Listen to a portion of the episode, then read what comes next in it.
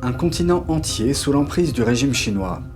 Pékin a injecté des milliards de dollars dans l'infrastructure de l'Afrique. Mais ce qui est présenté comme un geste généreux est en réalité assorti de conditions très discutables. Aujourd'hui, cette influence se répercute à l'échelle mondiale. Dans ce reportage spécial, nous examinons l'influence croissante de la Chine en Afrique, comment en est-elle arrivée là, et l'impact que cela a sur le reste du monde. Bienvenue dans Regard sur la Chine. L'influence chinoise s'étend aux quatre coins du monde, mais le régime semble avoir enfoncé ses hameçons plus profondément dans une région que dans les autres, l'ensemble du continent africain. On va se retrouver avec la Chine contrôlant les ports maritimes en Afrique. Ils vont contrôler les aéroports, je veux dire. Ils ont déjà une base militaire à Djibouti, car ils vont construire d'autres bases. La Chine est le plus grand prêteur à l'Afrique, ayant prêté plus de 148 milliards de dollars aux pays de ce continent depuis 2018. Mais ces prêts présentent des risques. Ce sont certains des pays les plus appauvris du monde qui ont également certaines des dettes les plus importantes. Les pays pauvres sont endettés envers la Chine. Ils lui doivent beaucoup d'argent. De plus, nous sortons tous de deux années de Covid, donc ces pays sont vraiment en danger de défaut de paiement. Un certain nombre d'entre eux sont en danger à ce niveau. Plusieurs d'entre eux sont menacés par ce problème. Cet homme est Antonio Graceffo, analyste économique de la Chine. Que va-t-il se passer si ces pays ne peuvent pas rembourser les prêts chinois au point d'être en défaut de paiement?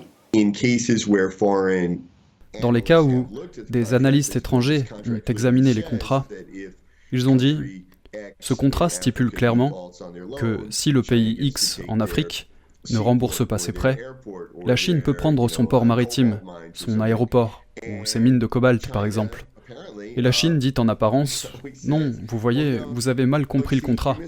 Tout le monde comprend mal le contrat. Tout le monde, sauf la Chine.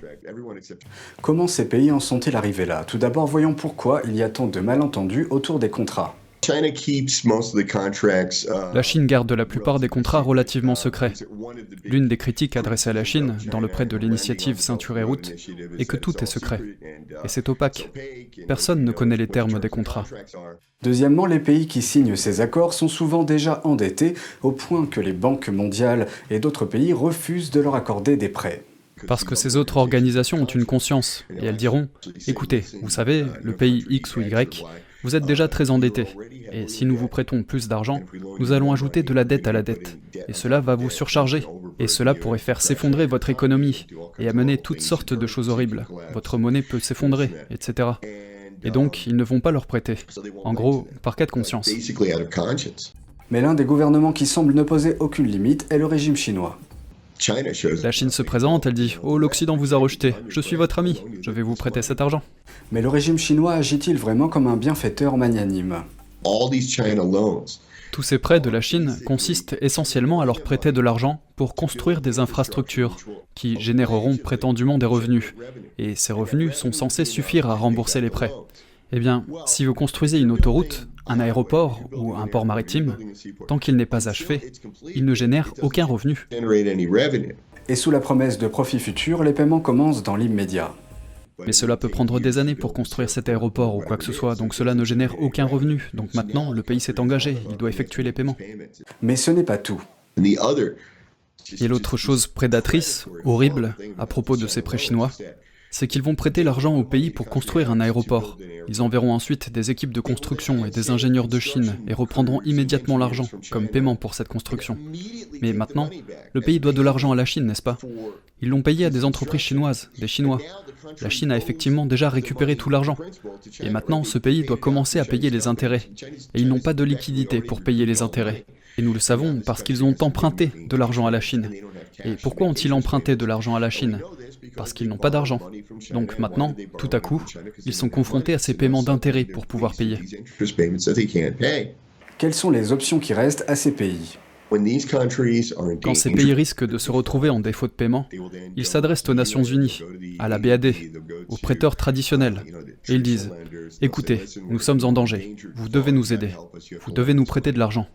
Donc maintenant, ce que vous obtenez, ce sont des institutions occidentales qui donnent de l'argent à ces pays pour qu'ils puissent immédiatement se retourner et donner leur argent au PCC. Le régime chinois a trouvé le moyen d'engranger de l'argent sur de multiples fronts, mais il n'est pas seulement question de l'aspect économique. Par exemple, ils ont besoin de matières premières. Ils vont donc dans les pays riches en matières premières. Nickel, cobalt, il y a ces choses en Afrique. Et encore une fois, le problème avec les pays riches en matières premières, c'est qu'ils sont généralement moins développés. Ils n'ont pas leur propre technologie pour extraire les minéraux de la Terre. Ils passent donc un accord avec la Chine. Mais en quoi consiste cet accord? La Chine dit Eh bien, nous allons vous acheter vos minéraux, c'est génial, nous allons vous payer des milliards de dollars pour vos minéraux, et le pays est très heureux, vous allez gagner des milliards de dollars, mais bien sûr, le pays n'est vraiment pas capable de l'extraire lui-même. Et où ces pays obtiennent-ils l'équipement nécessaire à l'extraction des minéraux En Chine? La Chine envoie ensuite une société minière appartenant à l'État, ou contrôlée par l'État, ou affiliée à l'État. Elle obtient le contrat du gouvernement local et lui dit Écoutez, nous allons vous prêter cet argent. Nous allons acheter votre cobalt. Mais vous allez accepter que notre compagnie vienne et l'extrait. Et en fait, si vous n'êtes pas d'accord, il n'y a aucun moyen de l'extraire du sol. Donc, vous devez accepter. Et ce n'est pas un exemple isolé.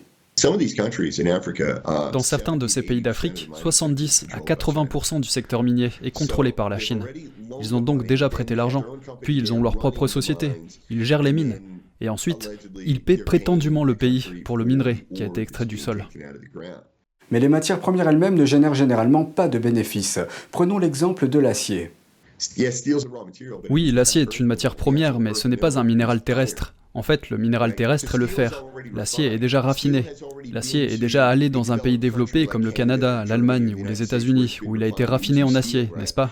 Ce qui sort de la Terre est le minerai de fer. Le minerai de fer nécessaire pour construire une automobile Toyota coûte moins de 200 dollars. Pour en revenir à ces pays africains, en gros, ce que vous obtenez, c'est que le pays devient une machine, une machine chinoise à extraire les minéraux de la Terre. Les minéraux vont en Chine, l'argent va en Chine, et le pays reste en quelque sorte endetté envers la Chine et ne peut jamais s'en sortir. Une partie du déséquilibre découle de la nature du traitement des matières premières.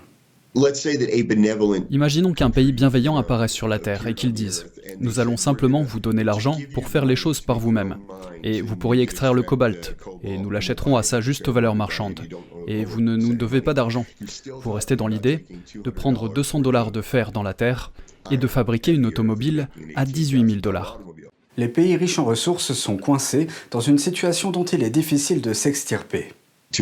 Pour gagner plus d'argent, ils doivent être en mesure de transformer et de fabriquer l'acier. Et en fin de compte, vous ne voulez pas vous contenter de transformer et de fabriquer l'acier, vous voulez être en mesure de fabriquer des produits finis, car ceux-ci ont beaucoup plus de valeur.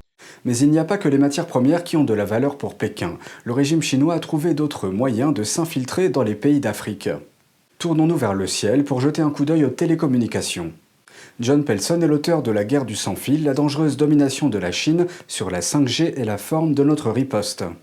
Il note la portée de l'influence de la Chine en Afrique par l'intermédiaire de Huawei. De concert avec une société de caméras vidéo, avait construit un système pour le gouvernement. Voici ce qu'il leur permettait de faire. Il utilisait la reconnaissance des visages et l'intelligence artificielle pour regarder les visages des personnes dans les lieux publics et déterminer si une personne de la mauvaise ethnie était entrée dans un quartier où elle n'avait pas sa place. Aux États-Unis, vous appelleriez ça une abomination. Dans la plupart du monde libre, vous appellerez ça comme ça. En Chine, Huawei appellerait ça une fonctionnalité. C'est tout pour aujourd'hui, merci d'avoir suivi Regard sur la Chine, prenez soin de vous et à bientôt.